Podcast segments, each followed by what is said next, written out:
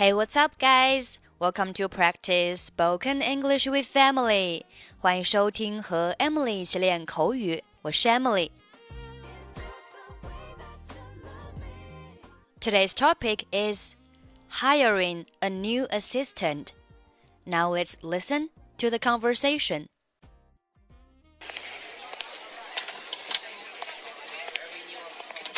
Like I told you before, we just don't have the resources to hire you an assistant. I understand that, but the fact is, we're understaffed. The timing is just not right. The economy's bad, and it's too risky to take on new staff. Yeah, I guess you're right. Here's an idea. What if we hire an intern? She would take some of the weight off my shoulders. She?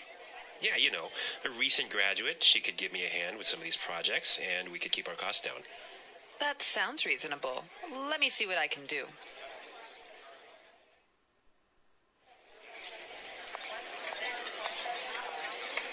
Tony, I'd like to introduce you to your new assistant. Okay, great. Let's meet her. Hi, I'm Adam. Oh, hi, uh, I'm Tony.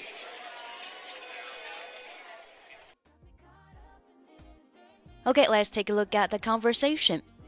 这篇对话是关于讨论是否需要雇佣一名新员工。A 说：“Like I told you before, we just don't have the resources to hire you an assistant.” Like I told you before 表示就像我之前跟你说的，like 表示像，before 在什么什么之前，like I told you before，就像我之前跟你说的，We just don't have the resources，我们没有。好， 这里有一个单词叫做 resources。resources 最常见的意思是表示资源，那它也可以表示财力资金。那这里呢，就是说 we just don't have the money，就是我们没有钱。做什么事情呢？To hire you an assistant，为你招聘一名助理。Assistant，助理、助手、助教。注意这个单词前面的冠词用 an，an assistant。B 说，I understand that，我了解，我理解。But the fact is, we're understaffed。但是事实是我们现在人手不够。The fact is，事实是，is 后面省略了 that。 Understaffed 是个形容词，表示人手不够的。Understaffed。我们看下面的例句。The company has been understaffed since Spring Festival because many workers left in late January to spend the holidays at home.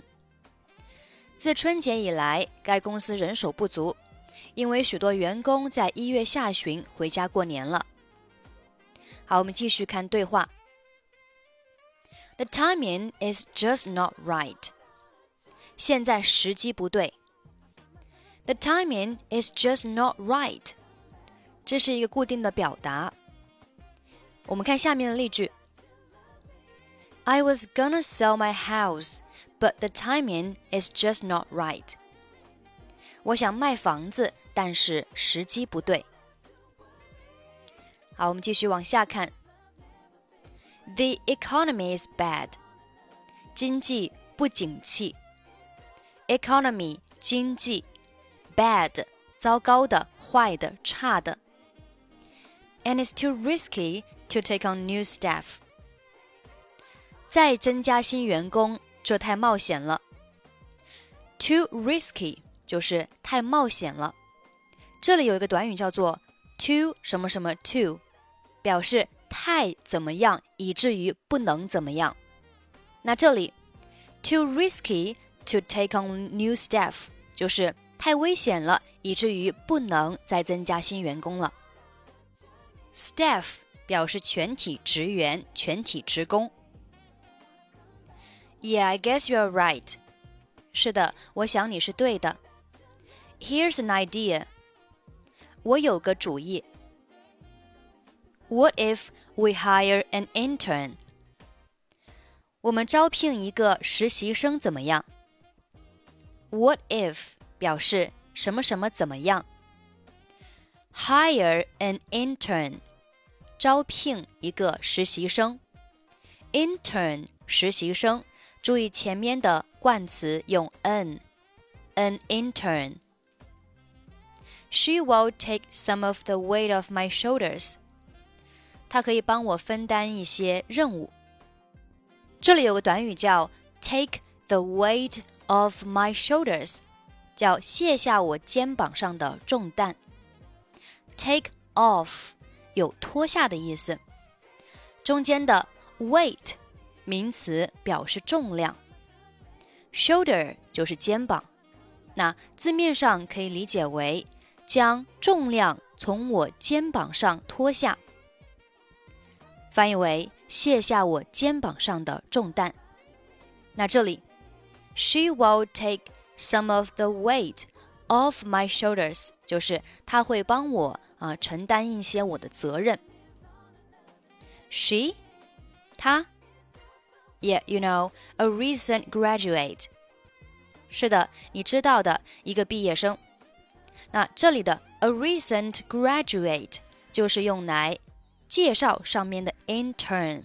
什么叫 intern 呢？就是 a recent graduate。She could give me a hand with some of these projects。她可以帮我做很多项目。Give me a hand 表示帮某人忙。Give me a hand with some of these projects，就是帮一些项目。Some of these。 Some of these 就是啊这些当中的一些，这些项目当中的一些。Some of these projects, and we could keep our costs down，并且我们可以减少开销。Keep 什么什么 down，表示保持什么什么低。Keep our costs down 就是保持我们的成本低。 That sounds reasonable。这听起来很合理。Reasonable 形容词，合理的。Sound 听起来，sound 后面加形容词，表示听起来怎么怎么样。Sounds reasonable，听起来很合理。Let me see what I can do。让我想想我要怎么做。过了一阵子，他说：“Tony。” I'd like to introduce you to your new assistant. Tony，让我给你介绍一下你的新助理。I'd like to 表示让我做某事。Introduce somebody to somebody 就是向某人介绍某人。这时 Tony 非常开心，他说：“Okay, great, let's meet her。”好的，让我见见她。 meet somebody 见某人，Let's do something 就是让我们做某事，Let's meet her 让我们见见她。Tony 以为是一个女的，所以这里他说的是 Let's meet her。结果见了面之后发现他是一个男的。Hi, I'm Adam。这个时候 Tony 很尴尬，但是他还是啊。呃 强作镇静，他说：“Oh, hi, I'm Tony。”那这篇对话最后还是以一个非常幽默的结局结束了。如果你想获取更多免费英语资讯，欢迎关注微信公众号“英语主播 Emily”。最后，我们再来听一下今天的对话。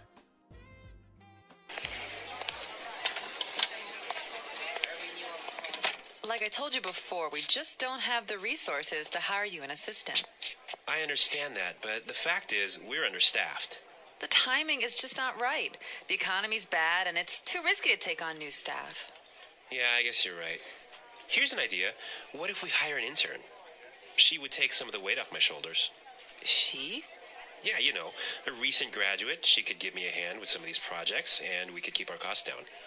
That sounds reasonable. Let me see what I can do.